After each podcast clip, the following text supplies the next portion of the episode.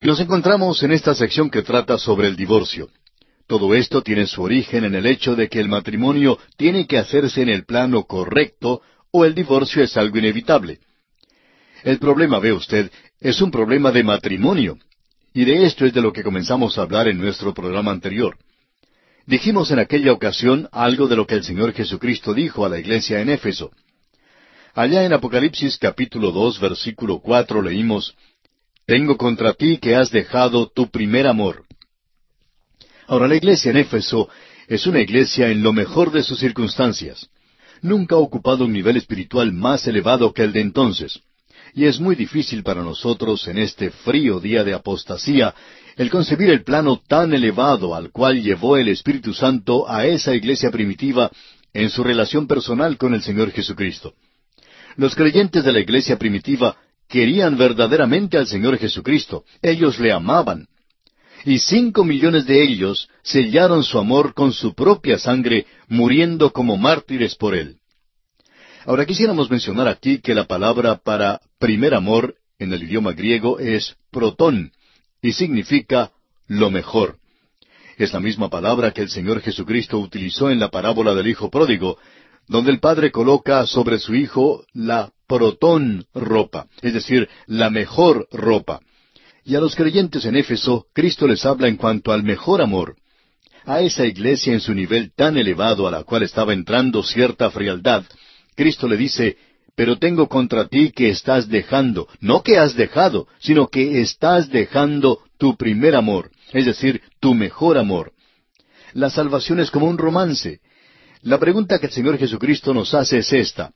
¿Me amas? Él no nos está preguntando, ¿vas a serme fiel? ¿Vas a ir al campo misionero? ¿Vas a entregarte? ¿Vas a hacer algo? Sino que Él pregunta, ¿me amas?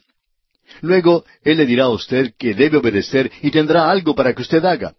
Pero Él no le está preguntando cuánto usted va a dar. Es muy, pero muy claro. Si me amáis, guardad mis mandamientos y nosotros le amamos a Él porque Él nos amó primero. En el libro de Ruth podemos apreciar que la redención es un romance. Dios tomó las vidas de dos personas ordinarias, un hombre muy viril y fuerte y una mujer muy hermosa y noble, y nos contó su historia de amor. En esa historia Dios reveló al hombre su gran amor por nosotros. Esa es la forma utilizada para comunicarnos este sorprendente hecho que la salvación es un romance. En este mensaje de Cristo a la iglesia de los Efesios, en el libro de Apocalipsis, podemos apreciar una advertencia. No podemos comprender muy bien esto, pero volviendo unos treinta o cuarenta años atrás, a la primera carta que estos creyentes recibieron de parte de Pablo, la cual llamamos la epístola del apóstol Pablo a los Efesios, en esa carta él trata de este asunto del amor matrimonial y lo compara con el amor de Cristo por la iglesia y este ha sido uno de los pasajes de la Escritura más mal entendidos. Ahora lo mencionamos en nuestro programa anterior y lo volvemos a repetir hoy. El versículo 22 del capítulo 5 de la epístola a los Efesios dice, Las casadas estén sujetas a sus propios maridos como al Señor. Siempre ha habido un presentimiento natural contra esto de parte de algunos, especialmente de mujeres muy dominantes, y esto ha pasado ya por muchos años, y por supuesto que el movimiento de liberación de la mujer se opone a esto. Pero el resentir esto es errar en el significado de lo que aquí se presenta. La sumisión es, en realidad, poner propósito de dirección en el hogar. No es el asunto de que uno domine al otro. Es una dirección con el propósito de tener orden en el hogar. Pero es en adición a esto que llega algo que es realmente maravilloso. Porque el marido es cabeza de la mujer, así como Cristo es cabeza de la iglesia, la cual es su cuerpo, y Él es su Salvador. Esta comparación, esta analogía, es a Cristo y la iglesia. El matrimonio aquí en la tierra, si se ha hecho bajo el Señor, es una representación en miniatura de la relación entre Cristo y la iglesia. El matrimonio cristiano es nada más que un bosquejo de esa relación maravillosa entre Cristo y el creyente. El matrimonio cristiano y la relación de Cristo y la Iglesia son sagrados. Ahora escuche con atención, amigo oyente, lo que vamos a decir. El acto físico del matrimonio es sagrado, es un rito religioso, es un sacramento. Ahora no queremos decir con esto que es un sacramento hecho por la Iglesia. tampoco que es una ceremonia hecha por el hombre. Es un sacramento establecido por Dios mismo, un sacramento que Él santifica, y Él dijo que esta relación debe revelarle a usted el amor de Cristo por su alma. Por tanto, la mujer tiene que ver en el hombre a alguien a quien ella puede entregarse en un abandono glorioso. Ella puede entregarse total y completamente, y allí hallar satisfacción perfecta en este hombre, porque Él es el hombre para ella. Y de esto es que nos habla Génesis. El gran predicador Charles Spurgeon tiene algo que decir en cuanto a esto. Escuchemos lo que él dice. Ella se deleita en su esposo, en su persona, en su carácter, en su afecto, para ella, Él no solo es el jefe y el principal de la humanidad, sino que a sus ojos Él es todo en todo. El amor de su corazón le pertenece a Él y solo a Él. Él es su pequeño mundo, su pequeño paraíso, su tesoro especial. A ella le agrada buscar su individualidad en la de Él.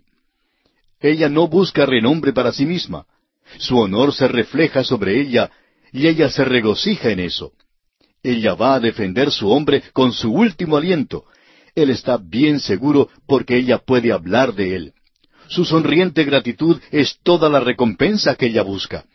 Aún en su forma de vestir, ella piensa en él y no considera nada como hermoso si no le agrada a él. Él tiene muchos objetivos en la vida, algunos de ellos que no llega a comprender, pero ella cree en cada uno de ellos. Y todo lo que ella puede hacer para promover esos proyectos u objetivos, ella se deleita en llevarlos adelante. Tal mujer es una verdadera esposa. Se da cuenta de lo que es la realización del matrimonio modelo y señala lo que nuestra unicidad con el Señor debería ser.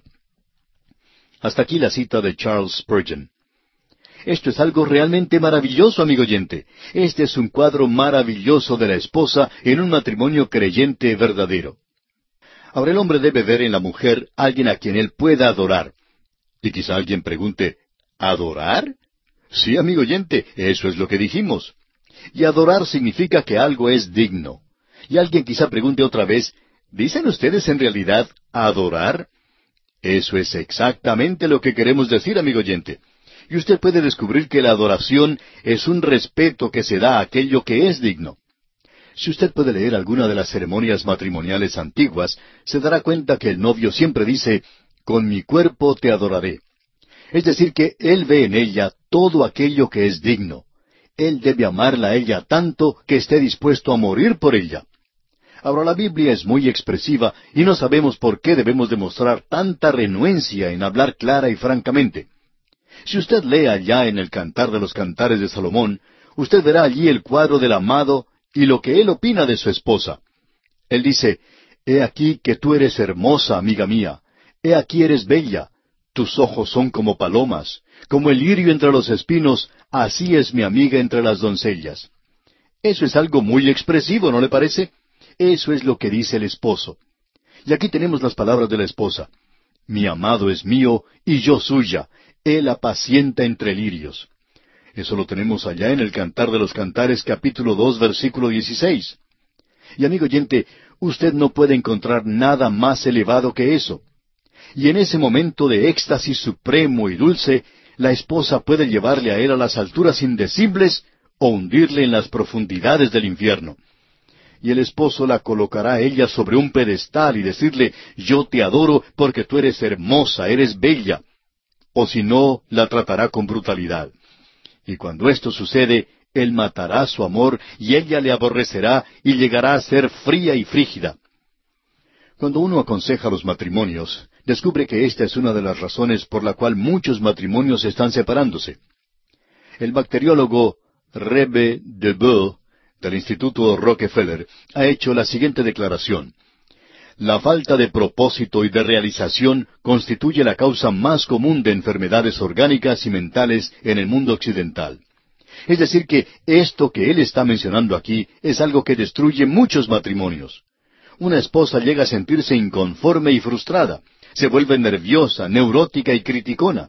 El esposo se conforma con una vida mediocre, se vuelve solitario y se transforma en un esposo dominado por la esposa o en un bruto que abusa de ella. Y uno encuentra estas dos clases en este tiempo en nuestra sociedad. Ahora permítanos hacerle una pregunta y es más bien personal. ¿Es usted, amiga oyente, la clase de mujer por la cual moriría un hombre? Vamos a hablar francamente. Si usted es una de esas chicas que solo pone énfasis en lo sexual y le hace ojitos y coqueteos a todo hombre que pasa, aunque tenga un peinado que parezca un globo listo para ascender, usted nunca será la clase de mujer por la cual moriría un hombre. Si usted no tiene hermosura de carácter y si usted no tiene nobleza de alma, usted será como una llama sin calor o como un arco iris sin color o una flor sin perfume. La palabra de Dios trata con los adornos externos. Y esperamos que usted no entienda mal esto, ya que la Biblia no milita contra esto. Todos nosotros debemos lucir lo mejor que podamos, y algunos de nosotros tenemos que trabajar más que otros porque tenemos algunos problemas. Pero debemos lucir lo mejor que podamos con lo que tenemos. Dios desea que nosotros le demos un realce a la belleza que Él nos ha dado. No hay ninguna razón por la cual una mujer no deba vestirse al estilo correcto. No hay ninguna razón por la cual ella no pueda lucir lo mejor que pueda. Pero Dios le da énfasis no a la norma exterior, sino a aquel espíritu humilde y tranquilo, al adorno interior que para Dios es de mucha más estima. Ya hemos visto antes, pero consideremos esto otra vez, lo que nos dice el apóstol Pedro en su primera epístola capítulo tres, versículos tres y cuatro. Dice él, Vuestro atavío no sea el externo de peinados ostentosos, de adornos de oro o de vestidos lujosos, sino el interno, el del corazón, en el incorruptible ornato de un espíritu afable y apacible, que es de grande estima delante de Dios. Ahora quisiera que nos escucharan muy bien los jóvenes. ¿Es usted, amigo oyente, la clase de hombre al cual una mujer le seguiría hasta el fin de la tierra? Usted puede lucir muy elegante, pero si no tiene ningún propósito, ninguna ambición, ningún deseo por servir a Dios como creyente, ni capacidad para hacer grandes cosas, ni ninguna visión, si usted es así, ninguna mujer le seguirá a usted muy lejos. Quizá le siga para obtener el certificado de matrimonio, pero más adelante ella va a obtener un divorcio. En la región occidental de los Estados Unidos hay monumentos erigidos a la memoria de la mujer y la madre pionera. Ya hemos hecho mención de esto anteriormente. Y queremos destacar una estatua que representa a una mujer pionera, una esposa, una madre. Se la representa muy hermosa, con su cabeza cubierta con un sombrero para protegerse del sol. Los hijos la rodean, asidos a su vestido largo. Hay cuatro o cinco de ellos. Y amigo oyente, ella no tuvo que ir a un psiquiatra o a algún consejero matrimonial. Ella nunca tuvo que ir a hablar con el pastor en cuanto a los problemas de su matrimonio porque cierto día vino un hombre a su vida, el cual le dijo, Me voy para el occidente a buscar fortuna, a establecer un lugar. ¿Me quieres seguir? Y ella le respondió que sí. Y ella descubrió que este hombre le haría frente a cualquier peligro que se presentara. Ella tuvo muchas experiencias cuando él le protegió de la amenaza de los indios de aquella época. Ella no tuvo ningún problema en cuanto a si él le amaba o no la amaba. Y él nunca dudó de su lealtad. Se amaban el uno al otro. Ahora sabemos que algún joven quizá nos diga, oiga predicador, yo no soy esa clase de persona, yo no soy ningún héroe. Bueno, Dios nunca dijo que todas las chicas se iban a enamorar de usted. Noventa y nueve mujeres pueden pasar a su lado sin echarle una segunda mirada. Pero uno de estos días llegará una mujer que verá en usted a ese príncipe azul que ha estado esperando. Es Dios quien da esa atmósfera especial donde uno puede ver luz y escuchar campanillas, algo que ocurre solamente entre un hombre y cierta mujer. Ahora alguna jovencita puede decir, yo no soy hermosa ni tengo buena figura. Pero mi amiga, Dios nunca ha dicho que usted iba a ser atrayente para con todos los hombres. Eso solo ocurre entre los animales. Noventa y nueve hombres pueden pasar por su lado y no apreciar nada de su belleza.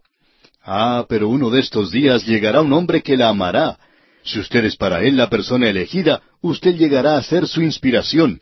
Usted puede inspirarle a él a grandes obras, a escribir un libro, a componer una obra maestra en el arte de la música, a pintar un cuadro o aun a predicar un sermón. Y si usted es su inspiración, no lo ignore, no se aparte de él.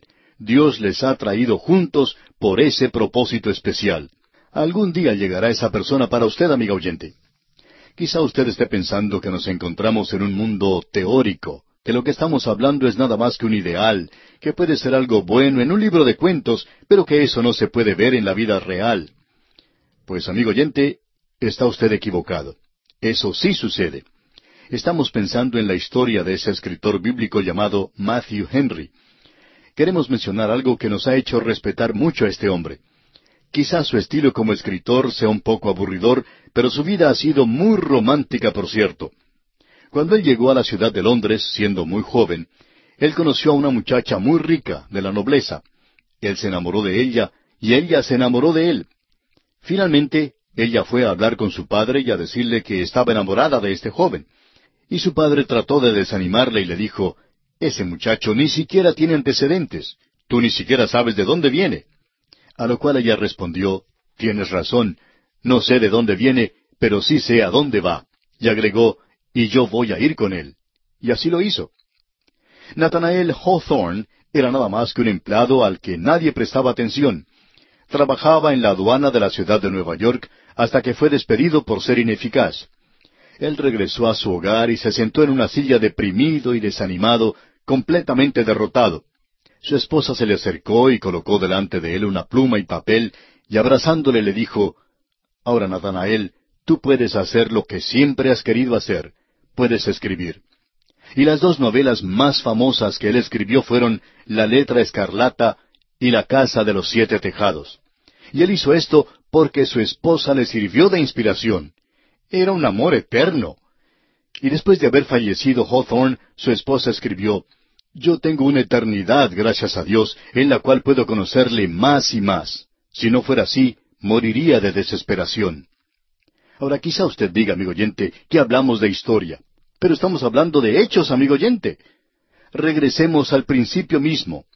Hemos mencionado ya a Adán y Eva al principio de esta serie. Volvamos a hablar de eso nuevamente. Aquí tenemos un romance. Y escuche una vez más lo que dice el apóstol Pablo. Así también los maridos deben amar a sus mujeres como a sus mismos cuerpos. El que ama a su mujer, a sí mismo se ama. Si usted ama a su mujer, amigo oyente, ella es su otra parte. Ella es usted, porque nadie aborreció jamás a su propia carne, sino que la sustenta y la cuida, como también Cristo a la iglesia, porque somos miembros de su cuerpo, de su carne y de sus huesos. Por esto dejará el hombre a su padre y a su madre, y se unirá a su mujer, y los dos serán una sola carne. Amigo oyente, Eva fue creada para ser ayuda idónea para Adán, una ayuda exacta para él. Ella fue tomada de su lado y no fue moldeada de la tierra con los animales, sino que fue tomada de una parte de él. Así es que él es en realidad incompleto hasta cuando estuvieron juntos. Dios hizo de ella lo más hermoso en la creación y se la entregó a Adán. Ella era una ayuda idónea para él. Ella compensaba lo que le faltaba a él. Él no es completo en sí mismo. Ella fue hecha para él. Y fueron uno. Volvamos a leer lo que nos dice allá Génesis capítulo dos, versículos 23 y 24. Dijo entonces Adán, Esto es ahora hueso de mis huesos y carne de mi carne. Esta será llamada varona, porque del varón fue tomada. Por tanto, dejará el hombre a su padre y a su madre, y se unirá a su mujer, y serán una sola carne. Veamos algo más de la historia, algo que sucedió hace unos cuantos siglos y que siempre nos ha entusiasmado mucho es la historia de Abelardo y Eloísa. Esta historia trata de un joven filósofo y eclesiástico francés llamado Pedro Abelardo. Él llegó a ser un gran profesor y predicador de lo que llegó a ser la Universidad de París. Un canónigo de París tenía una sobrina que se llamaba Eloísa. Él se llamaba Fulberto y envió a Eloísa a que estudiara con Abelardo. Él y ella eran personas muy destacadas, por cierto. Quizá usted ya conoce la historia. Se enamoraron, pues, el uno del otro. Pero sus amores en esa época fueron fuente de calamidades por la oposición obstinada del tío de Eloísa. A ellos no se les permitió casarse porque el matrimonio de un sacerdote era una verdadera calamidad. Juan Lord escribió una historia llamada Sus grandes mujeres, en la que utiliza a Eloísa como el ejemplo del amor matrimonial. En la introducción a su libro, él escribió algo verdaderamente hermoso que queremos compartir con usted. Dice, cuando Adán y Eva fueron expulsados del paraíso, ellos aún podían encontrar flores en cualquier lugar a donde se dirigieran. Floreciendo en perpetua belleza, la flor representa una gran certidumbre sin la cual muy pocos podían ser felices. Sutil, misteriosa, inexplicable, un gran florecimiento reconocido tanto por los poetas como por los moralistas paganos y cristianos. y no sólo se le identifica con la felicidad, sino con la existencia humana, y perteneciente al alma en su más elevada aspiración. Aliada con lo transitorio y lo mortal, aun con lo débil y lo corrupto, y no es inmortal en lo natural ni elevado en sus objetivos. Al mismo tiempo una pasión, un sentimiento y una inspiración. Y no vamos a leer más de esto, pero Abelardo y Eloísa se habían enamorado profundamente, pero la iglesia no les permitió casarse. Por tanto, fueron casados secretamente por un amigo de Abelardo. Él continuó enseñando, pero se descubrió el secreto cuando un sirviente los traicionó y ella fue obligada a ir a un convento.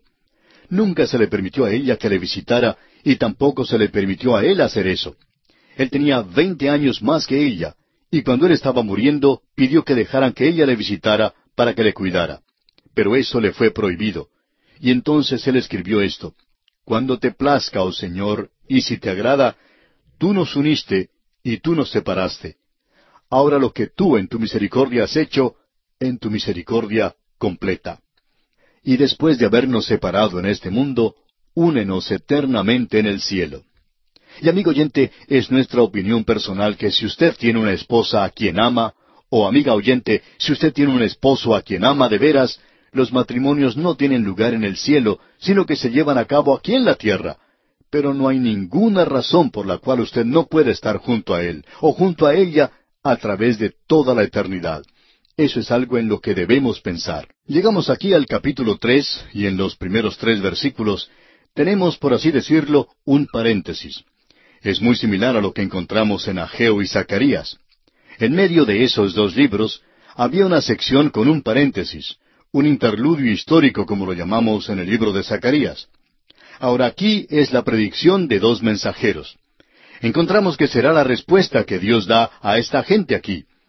Y habiendo concluido esa sección en cuanto a los pecados sociales que tienen relación con la familia y el divorcio, ese cáncer que estaba corroyendo las entrañas mismas de esa nación y que puede destruir cualquier nación, inclusive la suya y la mía, amigo oyente, no pueden ser una excepción a esto, de eso estamos seguros. Habiendo concluido esa sección entonces, Dios les dice en la primera parte del versículo 17 de este capítulo dos de Malaquías, Habéis hecho cansar a Jehová con vuestras palabras y decís, ¿en qué le hemos cansado? Debemos repetir que vemos aquí el mismo tono de inocencia herida de esta gente que utilizó anteriormente. Ellos pretenden ignorar la ofensa.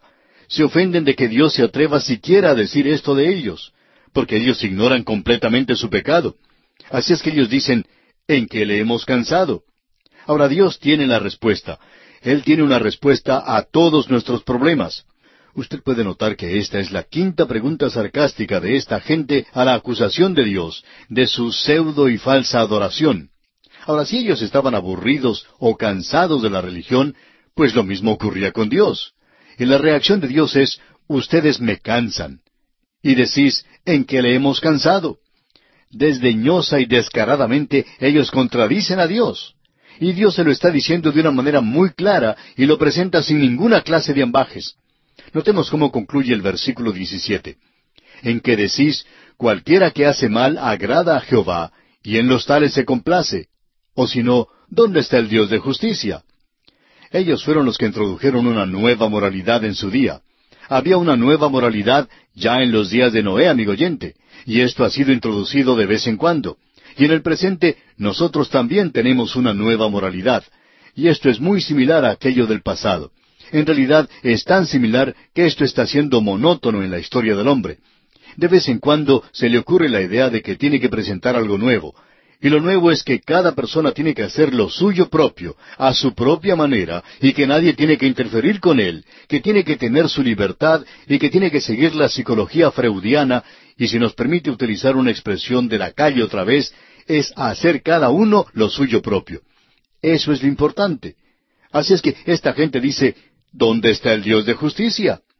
También decían ellos, cualquiera que hace mal agrada a Jehová. Y amigo oyente, ¿cómo están ellos calumniando el carácter de Jehová? Pero esto es algo que se presenta prácticamente en forma frecuente en la historia de la humanidad, que un hombre dice, yo veo aquí a un hombre que es un gran pecador y él es próspero. No parece tener ninguna clase de problemas como los que tengo yo, y yo estoy tratando de servir al Señor. ¿Cómo es eso? Bueno, ¿por qué permite Dios esta clase de cosas? Y luego este hombre dice, yo no puedo comprender esto. Y de esto es que habla el salmista. David pudo ver esa clase de cosas, y aquellos que le rodeaban estaban saliéndose con la suya haciendo el mal. Aquellos que no estaban sirviendo a Dios eran los que parecían prosperar más. Y él no puede comprender por qué es que ellos no sufren las consecuencias de su pecado, y el justo es quien sufre. Esto le molestaba a él, y es algo que es natural cuando sucede algo así. Creo que sería bueno observar lo que David tiene que decir en el Salmo 73, ya que él se expresa de la siguiente manera en los versículos dos y tres. En cuanto a mí, casi se deslizaron mis pies, por poco resbalaron mis pasos, porque tuve envidia de los arrogantes, viendo la prosperidad de los impíos.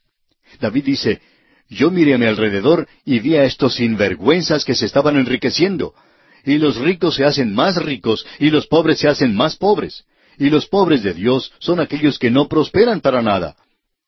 Amigo oyente, eso es exactamente lo que esta gente estaba diciendo en los días de Malaquías, y eso produce rápidamente una nueva moralidad.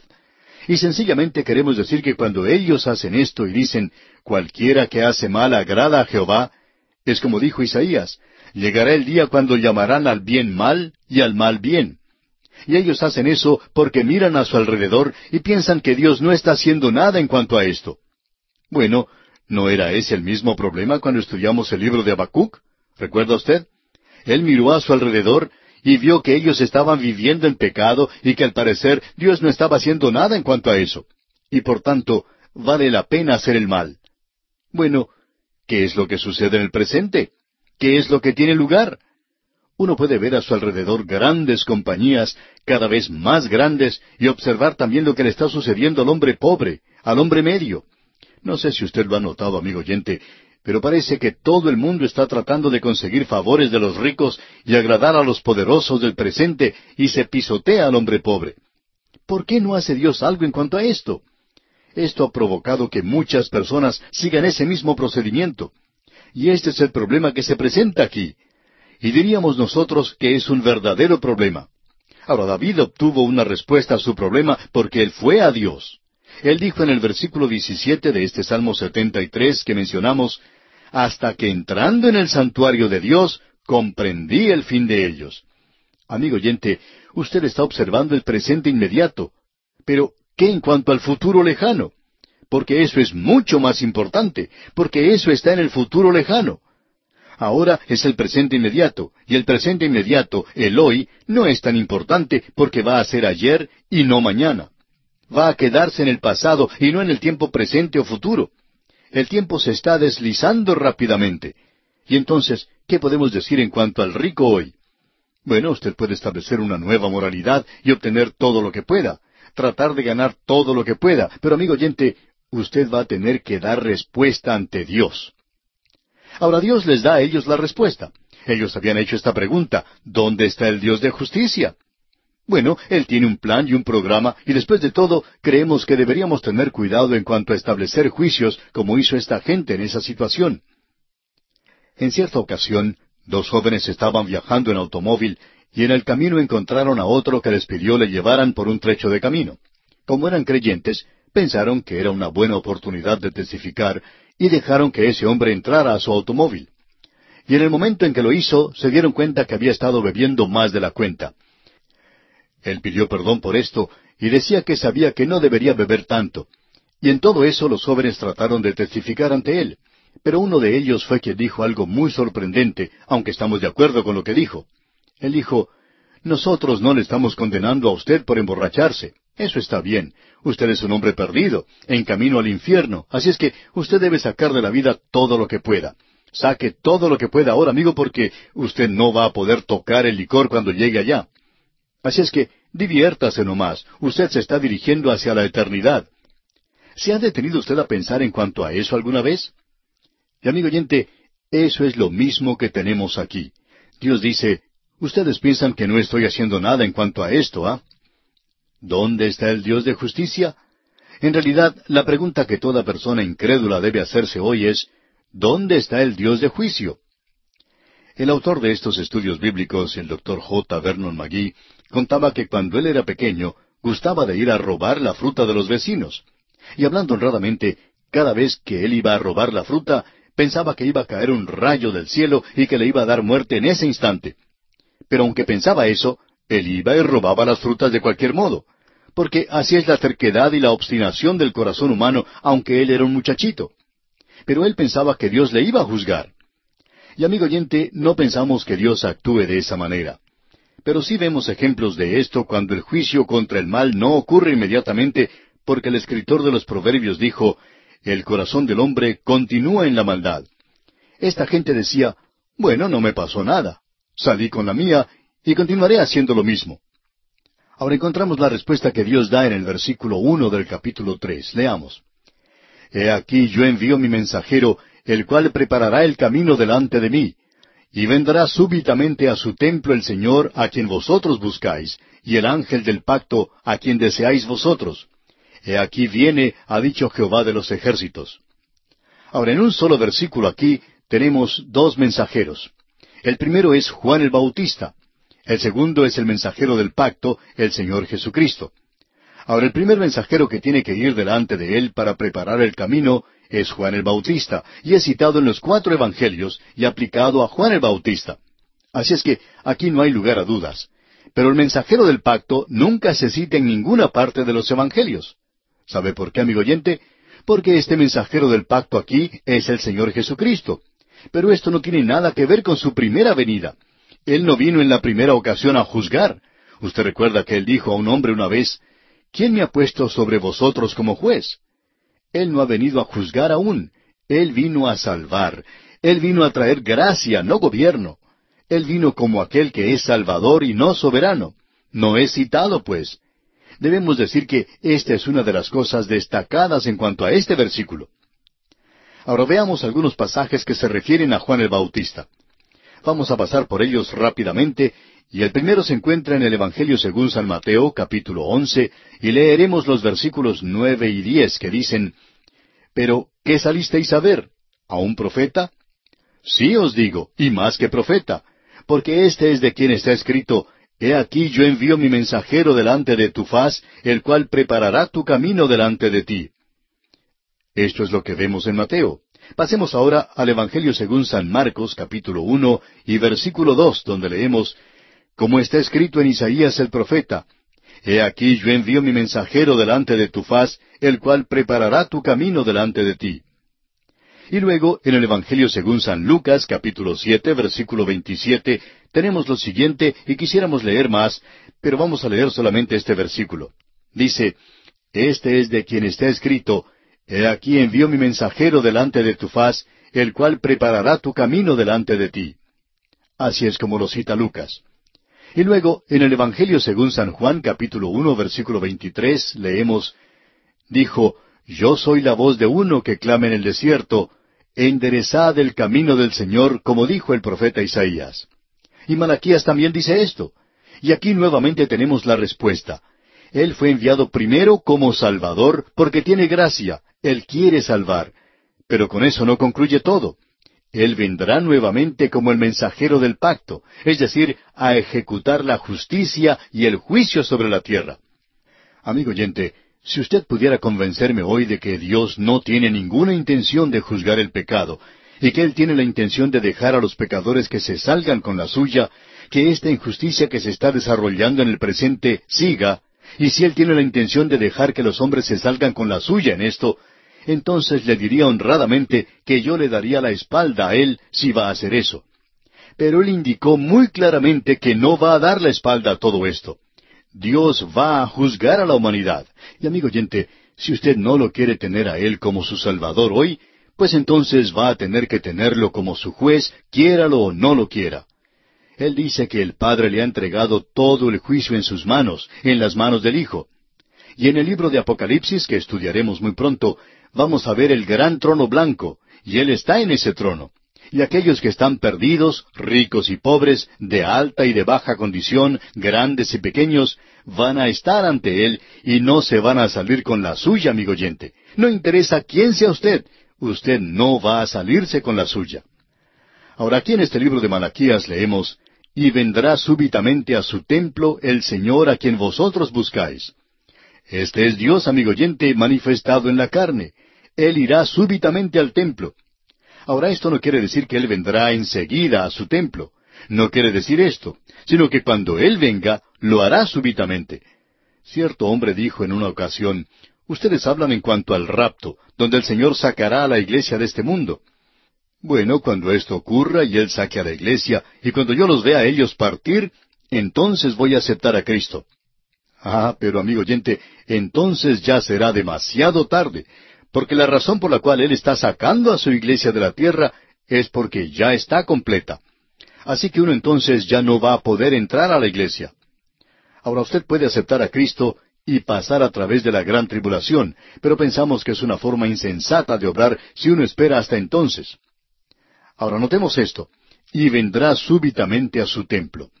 Y lo interesante de todo aquí es que Él es llamado el Señor.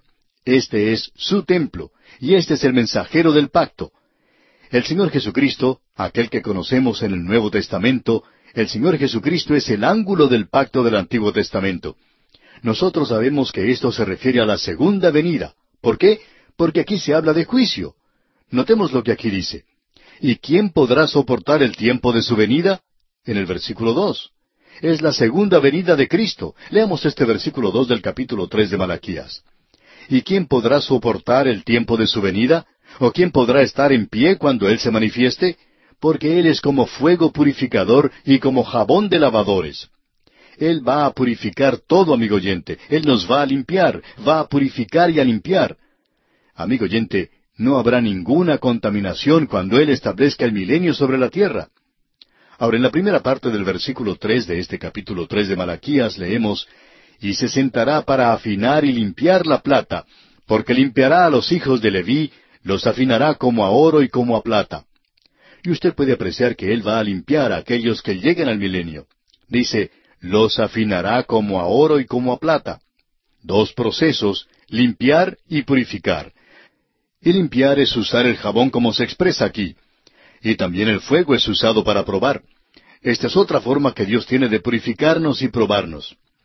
Y la segunda parte del versículo tres dice, y traerán a Jehová ofrenda en justicia, para que podamos ver verdaderamente a Cristo como nuestro Salvador.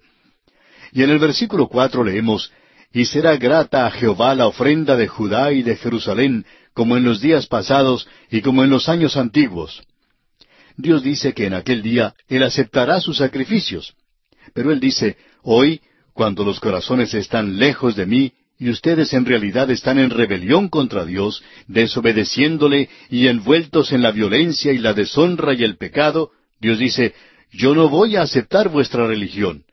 Esto es algo verdaderamente tremendo, amigo oyente. Volvemos hoy a este maravilloso capítulo tres de este libro. Este capítulo fue abierto por Dios cuando Él mencionó que había dos mensajeros que vendrían. El primer mensajero debería preparar el camino para el segundo. El primer mensajero, dijimos, fue Juan el Bautista. Pero el mensajero del pacto que se menciona aquí no es ningún otro sino el Señor Jesucristo mismo. Ahora los cuatro evangelios citan la profecía en cuanto al primer mensajero como una profecía cumplida por Juan el Bautista. Pero ninguno de los evangelios citan al mensajero del pacto como algo que ha sido cumplido en la primera venida de Cristo. Y la razón para esto es obvia. Esta no es una venida en gracia, sino en juicio, o sea, esta que se menciona aquí en Malaquías. Él no viene como redentor en esa ocasión, sino como juez, como aquel que viene a establecer su reino y a dominar toda la rebelión que hay en la tierra. Y vendrá súbitamente a su templo, dice el versículo uno. No pronto, sino súbitamente Él vendrá. El ángel del pacto, a quien deseáis vosotros, he aquí viene, ha dicho Jehová de los ejércitos. Este es el versículo uno del capítulo tres. Los versículos que mencionamos cuando concluimos nuestro programa anterior revelan que tienen que ver con la segunda venida de Cristo, porque lo muestran a Él como uno que es grande. Porque, por ejemplo, a Él se le llama Señor, y a Él le pertenece el templo. Y aquí se nos dice, ha dicho Jehová de los ejércitos. De modo que esto es definitivamente una referencia al Señor Jesucristo en su venida por segunda vez. Se dice de Él en el versículo tres, y se sentará para afinar y limpiar la plata. O sea que aquellos que van a entrar al reino tienen que ser limpiados. y Él también purifica. Él es quien refina. Él quita toda la escoria del mineral de hierro cuando éste es calentado al rojo vivo, y luego comienza a derretirse y se puede quitar la escoria y el metal es así refinado. Él es, pues, el refinador, el purificador de la plata. Y luego en el versículo cuatro que nos corresponde hoy leemos, Y será grata a Jehová la ofrenda de Judá y de Jerusalén, como en los días pasados y como en los años antiguos esto le agradará a Jehová. ¿Por qué? Porque aquellos que lo están ofreciendo han sido limpiados y purificados. Dios no tiene ningún interés en que usted lleve a cabo algún rito hasta cuando su corazón esté bien con él, amigo oyente, hasta cuando usted haya dejado de lado sus pecados y se haya apartado de ellos. Usted puede entrar al pecado, pero no puede permanecer en ellos. Dios no acepta esa clase de cosas. Porque nos dice aquí en este versículo cuatro del capítulo tres de Malaquías, y será grata a Jehová la ofrenda de Judá y de Jerusalén como en los días pasados y como en los años antiguos. En la época de Salomón hubo un período cuando esta gente servía a Dios de tal manera que ellos eran testigos ante todo el mundo.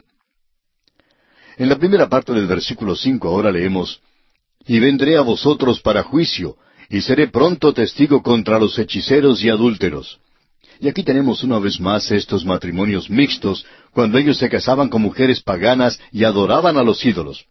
Así entraba en la tierra de ellos el ocultismo, la hechicería, la adoración demoníaca. Y esto es algo que llena el vacío que hay en muchos países en el presente. Hay muchas personas que se están volviendo hacia el ocultismo. Esa es la razón por la cual esa película El Exorcista era tan popular y quizá todavía lo es. Amigo oyente, esta es una crítica en cuanto a la iglesia del día de hoy. Por cierto que no ha llegado a llenar ese vacío. Y él dice, y vendré a vosotros para juicio, y seré pronto testigo contra los hechiceros y adúlteros, estos que habían hecho estos matrimonios mixtos, que se habían divorciado de sus esposas y se habían casado con mujeres extranjeras y paganas.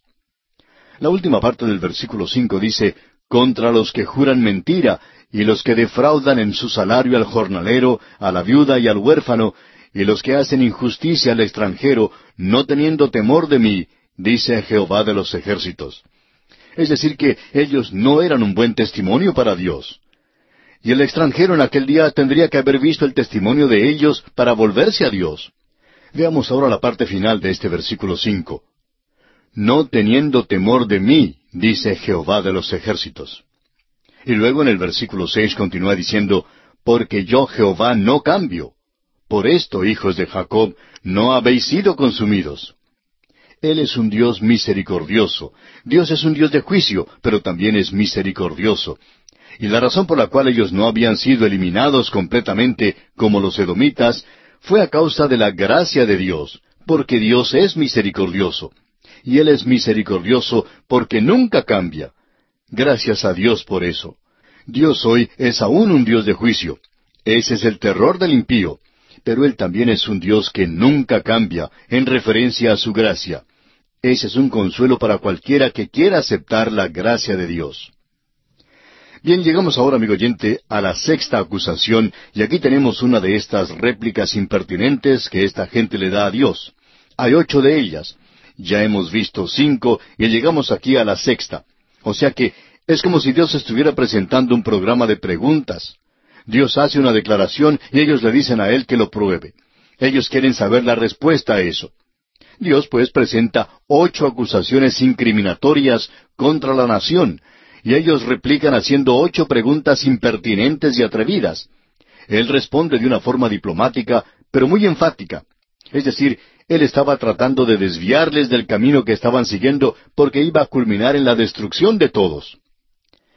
Para poder interpretar estas preguntas, creemos que sería bueno hacer una pausa aquí para comprender a esta generación que las hizo. Amigo oyente, esta gente había estado en la cautividad por setenta años, y un remanente había regresado. De mala gana y con poca voluntad, por cierto, se dedicaron a restaurar la ciudad y a reedificar el templo. Ellos habían conocido los rigores del sufrimiento de la esclavitud como la de sus padres, en la pesada labor que realizaron en Egipto, y por cierto que estaban quejándose.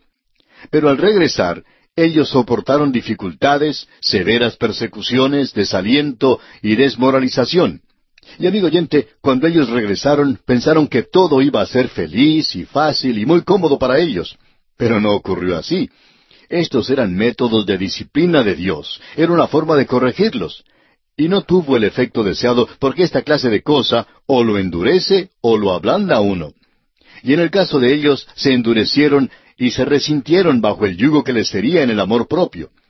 Esta gente llegó a endurecerse demasiado. Eran como los prisioneros en una gran cárcel que obtienen la libertad pero no se han reformado. Ellos habían salido de la esclavitud, pero aparentemente no habían aprendido la lección. En realidad, no había mucho más que Dios pudiera hacer por ellos. Hasta Dios había agotado su arsenal infinito de corrección. Pues bien, fue del terreno de esta generación que salieron estas plantas venenosas de fariseos, saduceos y escribas que existían en la época del Señor Jesucristo unos cuatrocientos años después. Ahora, ¿cuál era el tempo, el ritmo de rebelión contra Dios en la época de Malaquías? Solamente un rasguño, una marca pequeña en la superficie, para esa nación que llegó a ser en el tiempo del Señor Jesucristo un cáncer interno. Dios trató de detener la propagación de ese virus, trató de cauterizarlo. Así es que Él presenta ante ellos estas ocho acusaciones, y la respuesta de ellos revela su actitud. Ellos decían que no eran culpables de cada una de esas acusaciones. Expresaron sorpresa de que Dios siquiera sospechara de ellos. Aceptaron una inocencia herida. Fingieron estar resentidos en sus sentimientos. Fingieron ignorancia y jugaron la parte de haber sido altamente ofendidos. Y con un encoger de hombros desecharon las acusaciones como que no eran dignas de ellos. Veamos ahora la sexta acusación. Y llegamos aquí a una división un poquito diferente. Aquí encontramos que la gente está siendo reprendida por sus pecados religiosos. Y esta es esa sexta pregunta sarcástica que el pueblo le da a Dios ante la acusación penetrante de él. Y Dios va a llamarles a hacer algo. Y vemos esto en el versículo siete. Y aquí concluimos a propósito con este pequeño paréntesis que teníamos sobre la predicción de los dos mensajeros. Veamos pues qué nos dice el versículo siete de este capítulo tres de Malaquías. Desde los días de vuestros padres os habéis apartado de mis leyes y no las guardasteis. Volveos a mí, y yo me volveré a vosotros, ha dicho Jehová de los ejércitos. Mas dijisteis, ¿en qué hemos de volvernos? Ellos eran un sábelo todo. Ellos decían, bueno, tú dices que nosotros debemos regresar a ti, ni siquiera sabíamos que nos habíamos alejado. Hemos ido al templo, a todas las reuniones, nunca nos perdemos ninguna. Damos nuestro diezmo un poco limitado, ya vamos a ver eso Dios mediante en la próxima ocasión. Y estamos haciendo esto y aquello y la otra cosa, pero queremos saber cómo vamos a regresar cuando ni siquiera te hemos dejado. Ellos estaban tan alejados en realidad que ni siquiera se daban cuenta de su verdadera situación. Diríamos que esto es prácticamente el mismo cuadro de la iglesia en el presente, de gran cantidad de ellas en el día de hoy. El ritualismo ha sustituido a la realidad. La pompa y la aparatosidad ha sustituido al poder. Lo estético ha sido sustituido por lo espiritual. La forma por el sentimiento. Y aun en las reuniones ortodoxas, en círculos evangélicos, se conoce muy bien el vocabulario, pero el poder de Dios ya no está allí. Se sienten satisfechos con una moralidad insípida y siguen algunas pequeñas contraseñas y piensan que todo anda bien. Y Dios les dice, Volveos porque os habéis apartado de mí. Ahora, ¿qué quiere decir con esto de que se vuelvan a Él? Quiere decir que se arrepientan. Y eso es lo que es el arrepentimiento. Y queremos dedicar algunos momentos porque será esta nuestra última oportunidad en el Antiguo Testamento, y ya hemos tenido este tema anteriormente. Y Dios solo ha dicho esto a aquellos que son su pueblo. Y Él les dice a ellos que son suyos, ustedes deben arrepentirse y regresar a mí, deben volver a mí. Amigo oyente, un incrédulo no puede cumplir con lo que exige o dice ese canto, Señor, regreso al hogar. Él ni siquiera ha estado en ese hogar, ni siquiera tenía un hogar. Amigo oyente, el hijo pródigo tuvo que salir de su hogar antes de poder regresar a él. Él era un hijo todo el tiempo, pero había dejado su hogar y él tuvo que arrepentirse, tuvo que cambiar su forma de pensar. Y el arrepentimiento tuvo que ser eso y significa exactamente eso. Tuvo que ser así. Ahora uno no tiene el significado completo del arrepentimiento cuando llega el Nuevo Testamento. La palabra griega metanoia quiere decir cambiar la forma de pensar. Quiere decir el estar caminando en una dirección y darse cuenta que se está yendo en la dirección equivocada y dar media vuelta y dirigirse entonces en la dirección opuesta. Supongamos que usted se encuentra viajando en automóvil y que pide instrucciones para llegar a tal y cual lugar. Una persona le contesta y le dice que tiene que seguir este camino hasta que llegue a tal intersección y allí dobla a la izquierda. Pero cuando usted llega a tal intersección, en lugar de voltear a la izquierda, voltea a la derecha, avanza por esa calle y luego se da cuenta que se está dirigiendo en la dirección equivocada, da media vuelta y regresa a tomar el camino correcto.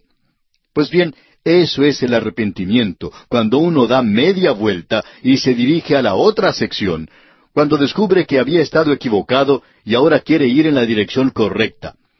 Eso es el arrepentimiento. Ahora Dios habla a los suyos. Lo interesante de notar cuando uno llega al Nuevo Testamento es que Dios siempre le dice a los creyentes que se arrepientan, aquellos que han sido sus hijos, que supuestamente han llegado a ser hijos suyos, a ellos les dice que se arrepientan y a todas las siete iglesias del Apocalipsis Dios les envía un mensaje, y eso lo veremos en nuestro estudio de Apocalipsis, y veremos que a cinco de esas iglesias Dios les dijo, arrepentíos. Pero la iglesia mártir de Esmirna no le dijo eso. Ellos estaban muriendo por él, y por supuesto que no les iba a decir eso. A la iglesia de Filadelfia, que estaba manteniéndose firme en la palabra de Dios, tampoco les dijo que se arrepintieran.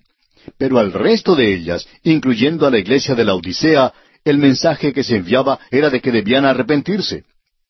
Pensamos hoy que tenemos que decirle al que no es salvo que tiene que arrepentirse. Bueno, ¿de qué se va a arrepentir? ¿Para cambiar la dirección que lleva? Por cierto que sí.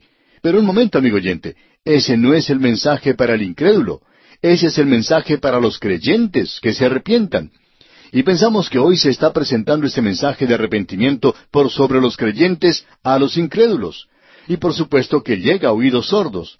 Y las personas a las cuales debe darse este mensaje están sentadas delante de aquellos que se les dice que se arrepientan. Es por eso que se le dice aún a la iglesia de Éfeso que se arrepienta. Eso es lo que tiene que hacer. Quiere decir que uno que se está dirigiendo en una dirección debe dar media vuelta y dirigirse en la otra dirección. Ahora alguien quizá nos pregunte, ¿qué dicen ustedes entonces a los incrédulos que se acercan a Jesucristo? ¿No tienen que arrepentirse? Todo el arrepentimiento que se le pide a usted se encuentra en la palabra creer. Ahora usted nos pregunta, ¿cómo sabemos esto? Bueno, considere el mensaje en la epístola a los tesalonicenses. Usted recuerda que el apóstol Pablo tuvo un ministerio maravilloso en ese lugar. Él dijo, ¿Y cómo os convertisteis de los ídolos a Dios, para servir al Dios vivo y verdadero y esperar de los cielos a su Hijo. Cuando el apóstol Pablo fue a la ciudad de Tesalónica, él no les predicó contra la idolatría. Eso era algo muy común, es cierto, pero él no predicó contra eso. Él no predicó ni siquiera contra el alcoholismo, no predicó contra ninguna de esas cosas. Esa es la razón por la cual nosotros no hacemos esas cosas. Solamente cuando la palabra de Dios habla de esas cosas en estas páginas, entonces hablamos de esto porque nuestro mensaje hoy al mundo perdido es el que Pablo le presentó al carcelero de Filipos. Usted recuerda que el apóstol Pablo le dijo al carcelero, cree en el Señor Jesucristo y serás salvo. Pues bien, en la palabra creer se encuentra todo el arrepentimiento que se necesita. Podemos notar esto en Tesalónica. El apóstol Pablo fue enviado allí y él predicó. ¿Qué fue lo que predicó? ¿Arrepentimiento? No, amigo oyente, él predicó a Cristo. Y luego él dice, ¿y cómo os convertisteis de los ídolos a Dios? Ellos se dirigían en una dirección y el apóstol Pablo les dice, yo quiero decirles algo en cuanto al Señor Jesucristo y de cómo Él murió por nuestros pecados. Y ellos entonces se volvieron a Él. Y cuando se volvieron a Él, se volvieron de los ídolos. Y ese volverse de los ídolos es arrepentimiento. O sea que ellos dieron media vuelta. Pero todo esto se encuentra en esa palabra creer. Es necesario tener algo a qué volverse. Solamente decirle a alguien arrepiéntase no es suficiente. Y uno puede llorar todo lo que quiera. El autor de estos estudios bíblicos, el doctor J. Vernon McGee, decía que cuando él era muchacho pasó en cierta ocasión al frente de la iglesia, pero que nadie habló con él. Él lloraba allí y también un niño que estaba a su lado lloraba y la madre de ese niño también llegó llorando. Decía él que parecía que ella hizo que todos lloraran y todos lloraron. Y un hombre que estaba al lado de él se levantó de pronto y dijo, Ya lo hemos hecho entrar por la oración. No sabía qué quería decir eso, decía él, pero cualquier cosa que haya sido no dio resultado. Nadie le presentó a Cristo a él.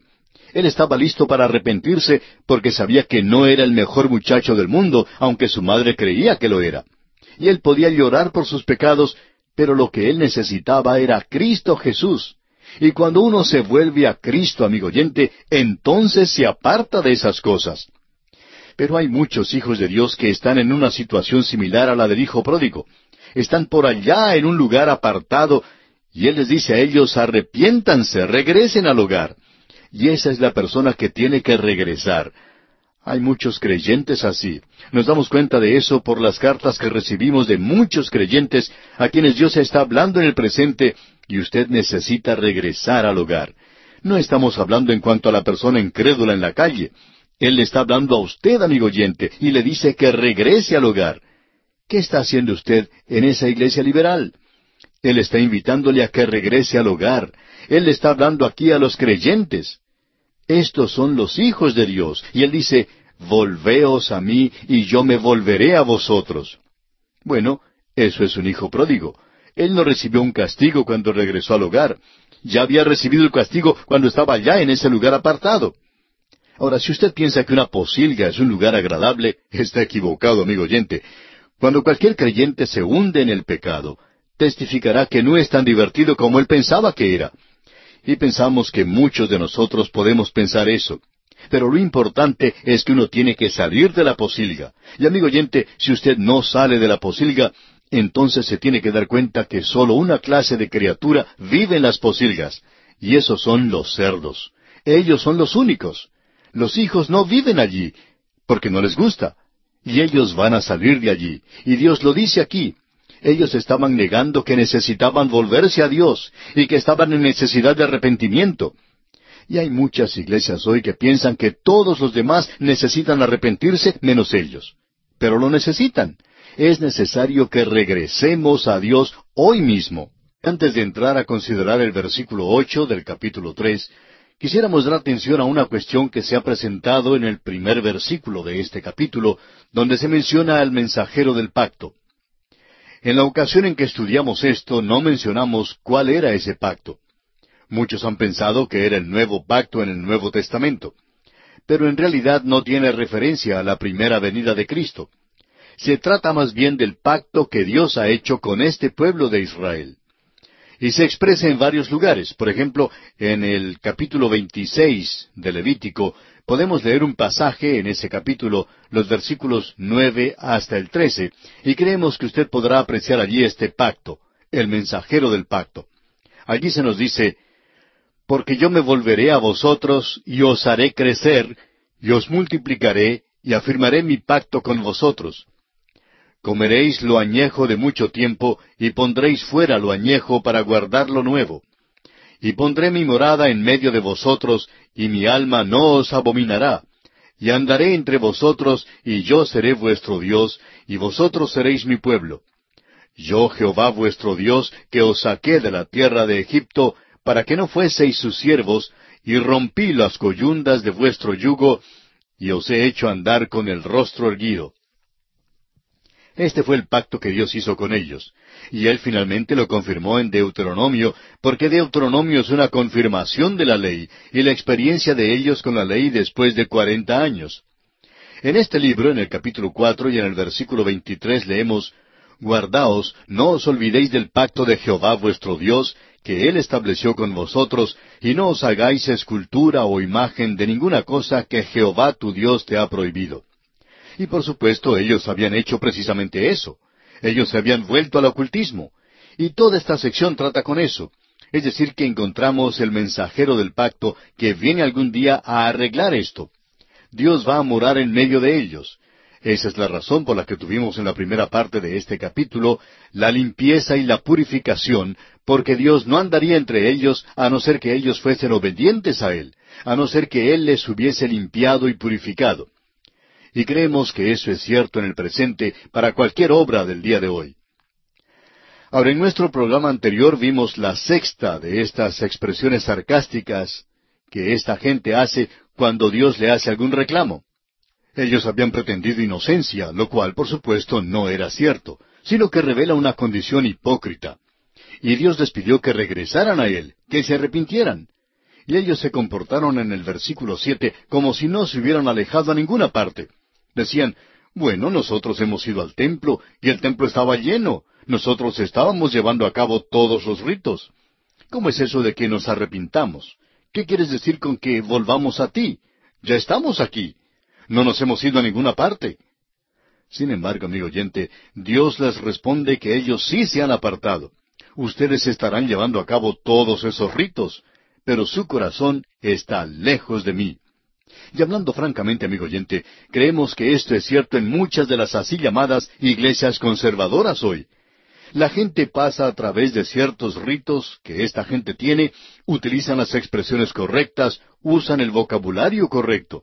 Hay muchas personas que saben cuándo decir alabado sea el Señor y aleluya, pero sus corazones están lejos de eso. Y lo cierto es que Él nos va a pedir que nos arrepintamos. Y esto parece ser la cosa más difícil de hacer para cualquier persona, el arrepentimiento, especialmente los creyentes. Y no sabemos por qué debe ser así. Nosotros deberíamos ser las personas para las cuales esto debiera ser lo más fácil de hacer, el arrepentirnos. En cierta iglesia, hace muchos años, uno de los que estaba a cargo de cierta actividad en ella sugirió al cuerpo de ancianos quienes estaban hallando faltas con el pastor y con todo lo que ocurría allí este hombre, pues, les dijo que pensaba que estos ancianos estaban en necesidad de arrepentirse. Y estos hombres trataron a ese señor de tal manera que le causó tal disgusto que provocó su muerte. La forma en que le trataron fue provocada por la sugerencia de este hombre de que un grupo de ancianos como ellos necesitaba arrepentirse. Y esto, amigo oyente, es muy cierto aquí en este caso. Esta gente estaba diciendo, ¿en qué hemos de volvernos? ¿Cómo nos vamos a arrepentir? Nosotros somos la gente buena que no necesitamos arrepentirnos. Los de afuera son quienes necesitan arrepentirse. Y ellos le preguntaron a Dios en qué forma se deberían volver. Y él, por cierto, que abre una herida aquí. Aquí es donde pone el dedo en la llaga. Y francamente, amigo oyente, este es el punto donde quizá usted debe cambiar de emisora porque esto no va a ser muy agradable de aquí en adelante. Este libro no ha sido muy agradable, por cierto, pero lo disfrutamos porque aquí se nos está hablando directamente a nosotros, como también a usted, amigo oyente, y a cualquier otra persona. Y amigo oyente, necesitamos que se nos hable de esta manera. Si nosotros vamos al médico y el médico nos habla claramente que tenemos una enfermedad, digamos cáncer, uno quiere que él le hable claramente. No queremos escuchar palabras lindas que nos digan que no tenemos nada, que no nos preocupemos, cuando en realidad estamos enfermos. Es bueno conseguir un médico que no nos trate de esa manera. Queremos a alguien que nos hable directamente. Y amigo oyente, si usted ha tenido o quizá tenga cáncer, ya que puede estar dentro de su sistema, uno quiere que se le diga la verdad. Y en asuntos espirituales que tienen que ver con el alma eterna, yo quiero a alguien que me diga la verdad aunque me duela. Y amigo oyente, Dios les va a decir a ellos la verdad. Y a Dios no le molesta, y no le preocupa decirles la verdad. Cuando ellos preguntan, ¿en qué hemos de volvernos? Él les va a responder en el versículo ocho, y aquí encontramos la séptima declaración sarcástica que hace esta gente. Amigo oyente, esta gente le da a Dios ocho respuestas sarcásticas. Ocho veces ellos rechazan las acusaciones como niños maleducados. Ocho veces ellos tratan de evadir este hecho aparentando ignorancia. Ocho veces tratan de evadir una respuesta fingiendo ser piadosos. Escuche lo que dice aquí. ¿Robará el hombre a Dios? Y creemos que, en lugar de pronunciar una bendición en algunas iglesias, alguien debería decir esto, Deténganse, ustedes están robando a Dios. Y esa gente diría, Usted no está hablando en serio, ¿verdad? Porque nosotros hemos ofrendado generosamente. Bueno, amigo oyente, leamos lo que nos dice este versículo ocho del capítulo tres de Malaquías. ¿Robará el hombre a Dios? Pues vosotros me habéis robado. Y dijisteis, ¿En qué te hemos robado? En vuestros diezmos y ofrendas. Eso es lo que Dios ha dicho. En vuestros diezmos y ofrendas. Dios está diciendo, ustedes me han robado.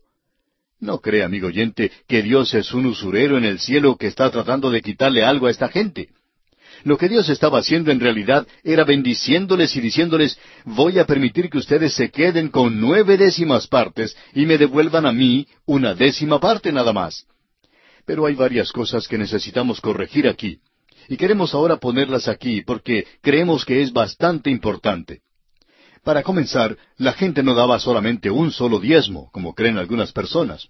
Uno puede examinar eso cuidadosamente. No vamos a entrar en gran detalle, pero vamos a observar esto cuidadosamente. Y vamos a citar algunas cosas que dijo el doctor Feinberg en su excelente libro sobre Malaquías, en el cual él menciona esto. Según él ha expresado, la ofrenda en Israel eran las primicias, es decir, no menos de una sexagésima parte del grano, o sea, sesenta por ciento del grano, del vino y del aceite. Eso lo encontramos en Deuteronomio capítulo 18, versículo 4. Ahora, había varias clases de diezmos. Siempre hemos enseñado en este programa que había tres clases de diezmos.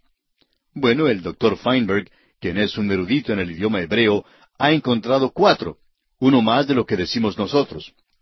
Ahora, siguiendo con lo que él dice, tenemos como primero el diezmo del resto después que las primicias fueron sacadas.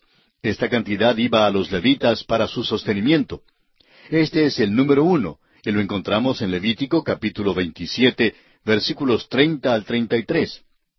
Luego, el diezmo número dos es el diezmo pagado por los levitas a los sacerdotes. Esto lo vemos en Números capítulo 18, versículos 26 al 28. El número tres es un segundo diezmo pagado por la congregación para las necesidades de los levitas y de sus propias familias en el tabernáculo. Eso lo vemos en Deuteronomio capítulo 12, versículo 18. Luego hay un cuarto diezmo, y esto, digamos de paso, es algo bastante importante. Es un diezmo dado cada tercer año para los pobres. Esto lo encontramos en Deuteronomio capítulo 14, versículos 28 y 29. Y creemos que debemos leer ese pasaje porque es un pasaje que pensamos que debe ser observado. Sabemos que los gobiernos hacen mucho para ayudar a los pobres o quizá para ayudar a los burócratas. Hay algunas dudas de quién es el que recibe el dinero que ha sido preparado y separado para los pobres. Pero lo cierto es que la Iglesia debería tener un énfasis en esto. Es por eso que queremos decir algo. Pero primero leamos lo que nos dice la Escritura en Deuteronomio capítulo 14, versículos 28 y 29. Al fin de cada tres años sacarás todo el diezmo de tus productos de aquel año y lo guardarás en tus ciudades. Y vendrá el levita, que no tiene parte ni heredad contigo, y el extranjero, el huérfano y la viuda que hubiere en tus poblaciones, y comerán y serán saciados, para que Jehová tu Dios te bendiga en toda obra que tus manos hicieren. Así es que cada tres años se daba un diezmo extra, de modo que cuando uno dice que Dios requería un diezmo, queremos preguntarnos qué es lo que se quiere decir con eso. Bueno, que había varios diezmos que se daban entonces. Esta es una de las cosas que queríamos aclarar o corregir. Ahora, otra cosa que necesita corregirse es que nosotros estamos viviendo hoy en un día de gracia, según se nos ha expresado, y la forma de dar de los creyentes hoy es en base a algo completamente diferente. Nosotros debemos dar, pero en una base diferente. No creemos que la iglesia hoy esté bajo el sistema del diezmo, que es un sistema legal.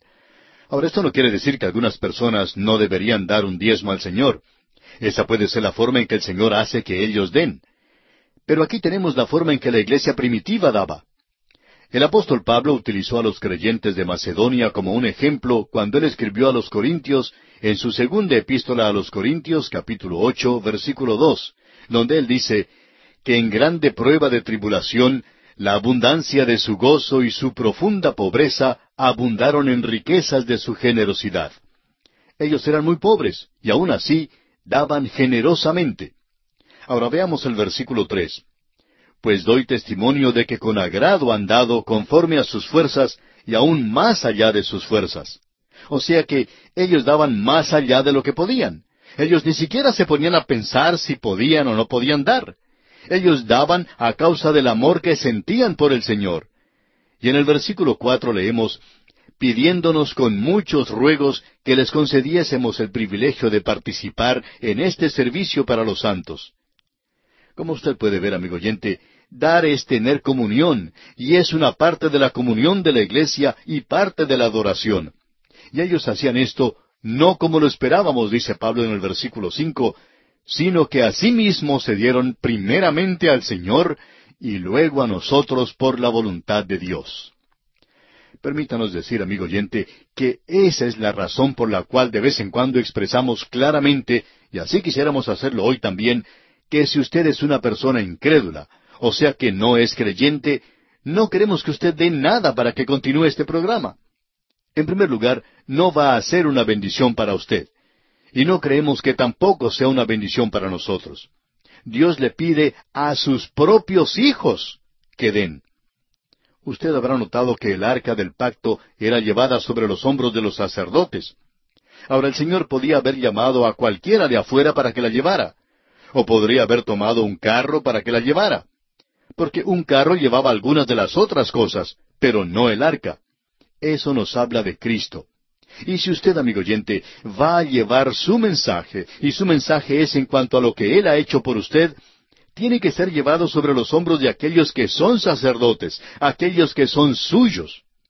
Y Él no le pide a usted que dé si usted no es un creyente.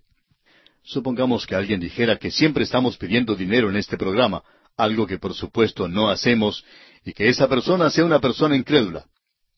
En primer lugar, tenemos que decirle que cuando se pide dinero, si es que se hiciera eso, no se lo están pidiendo a usted, que es incrédulo. Nosotros no queremos que usted dé, se le habla al pueblo de Dios, y queremos que ellos tengan una parte de esto. Deberían tenerla. Es por eso que el apóstol Pablo dice en su segunda epístola a los Corintios, capítulo ocho, versículo ocho, No hablo como quien manda, sino para poner a prueba, por medio de la diligencia de otros, también la sinceridad del amor vuestro. Esto prueba su amor por Cristo, amigo oyente. Y usted ve que Él no le pide a usted que dé. Hay un himno que dice, Mi vida di por ti, ¿qué has dado tú por mí? Bueno, ese es un himno que no tiene ninguna base en las Escrituras, porque Él nunca le pide a usted eso. Él dice, Si me amáis, guardad mis mandamientos. Luego el versículo nueve de ese capítulo ocho de la segunda epístola a los Corintios dice, porque ya conocéis la gracia de nuestro Señor Jesucristo, que por amor a vosotros se hizo pobre, siendo rico, para que vosotros con su pobreza fueseis enriquecidos. Dios dice que Él ama al dador alegre, pero en muchas partes es lo completamente opuesto. En Israel se ha construido un gran edificio para la oficina que recolecciona los impuestos. Allí tiene que pagar la gente sus impuestos. Un guía de turistas de la ciudad de Jerusalén dice que la gente de Jerusalén le llama a ese edificio el nuevo muro de los lamentos. Y amigo oyente, cuando se recoge la ofrenda en la iglesia, es como un muro de lamentos. Decimos, ah, ahora van a tomar la ofrenda. Pero nosotros pensamos, amigo oyente, que debería ser un momento de alegría, de gozo. Si usted no puede dar alegremente, entonces no debería dar, porque no le va a hacer ningún bien, de eso estamos seguros. Por eso el apóstol Pablo continúa hablando de eso en los siguientes versículos y también en el capítulo nueve de su segunda epístola a los Corintios, pero no vamos a entrar en esto hoy. Pero esta es la base en la cual deben dar los creyentes. Es por esto que nosotros pensamos que los creyentes hoy, la mayoría que vive en una sociedad de afluencia, debería estar dando más de un diezmo. Israel dio más de un diezmo, de eso estamos seguros. Tenía cuatro diezmos. El autor de estos estudios bíblicos, el doctor J. Vernon McGee, contaba que cuando él era pastor en Texas, en los Estados Unidos, durante la época de la gran depresión financiera en ese país, había un anciano en su iglesia que era posiblemente la única persona que ganaba dinero en su negocio, y este hombre tenía una hacienda y acostumbraba a invitar al doctor Magui a cazar y a pescar en su propiedad. Cierto día se encontraban en un bote pescando, y este hombre le dijo, Predicador, ¿por qué usted no predica más en cuanto al diezmo? Y el doctor Magui le contestó, porque no creo en eso. Y este hombre sí creía en el diezmo porque así era la forma en que él daba, en que él ofrendaba. Y cada vez que se juntaban le decía lo mismo. Y este hombre quería saber por qué no hablaba el doctor Magui sobre el diezmo. Finalmente, el doctor Magui se cansó y le dijo esto. Es que hay muchos creyentes hoy que deberían estar dando más del diezmo. Por ejemplo, en este lugar usted probablemente está ganando más dinero que cualquiera otra persona en la iglesia, con la excepción de algunos médicos. Lo cierto era que él daba mucho dinero, pero le dijo que debería dar más del diezmo. Y cuando el doctor Magui le dijo esto, este hombre le miró fijamente e hizo una mueca de desagrado. Pero después de eso, decía el doctor Magui, que nunca más le preguntó si iba a predicar en cuanto al diezmo. ¿Por qué? Porque estaba muy conforme en dar su diezmo y tranquilizar así su conciencia y pensar que eso era todo lo que debería dar. Hay muchas personas que deberían estar dando más de un diezmo, amigo oyente. Pero cuando decimos que deberían hacerlo, debemos expresar que uno no lo debe hacer a no ser que lo haga por un sentimiento de amor hacia el Señor, porque usted verdaderamente quiere que la palabra de Dios sea esparcida. Esto es algo verdaderamente extraordinario y pensamos que el Señor Jesucristo es quien dice, ¿robará el hombre a Dios? ¿Qué es lo que piensa usted? Bueno, como dijimos hace un momento, al finalizar el servicio, en vez de dar una bendición, deberían dejar que la gente salga de la iglesia y decir luego, alguien desde adentro gritar, detengan al ladrón. Y por cierto que habrá muchos ladrones que no quisieran ser atrapados y comenzarían a correr para escaparse. ¿Por qué? Porque han robado a Dios. Ahora, ¿cómo han robado a Dios? Bueno, todo le pertenece a Él. A Israel le dijo que guardaran nueve décimas para ellos, pero que deberían dar a Dios el otro décimo que restaba. Dios ha bendecido a los hombres de negocios en el pasado que le han reconocido y creemos que esto es cierto también hoy. Pero amigo oyente, es necesario que uno lo haga motivado por el amor. Esa es la única forma en que Él lo acepta.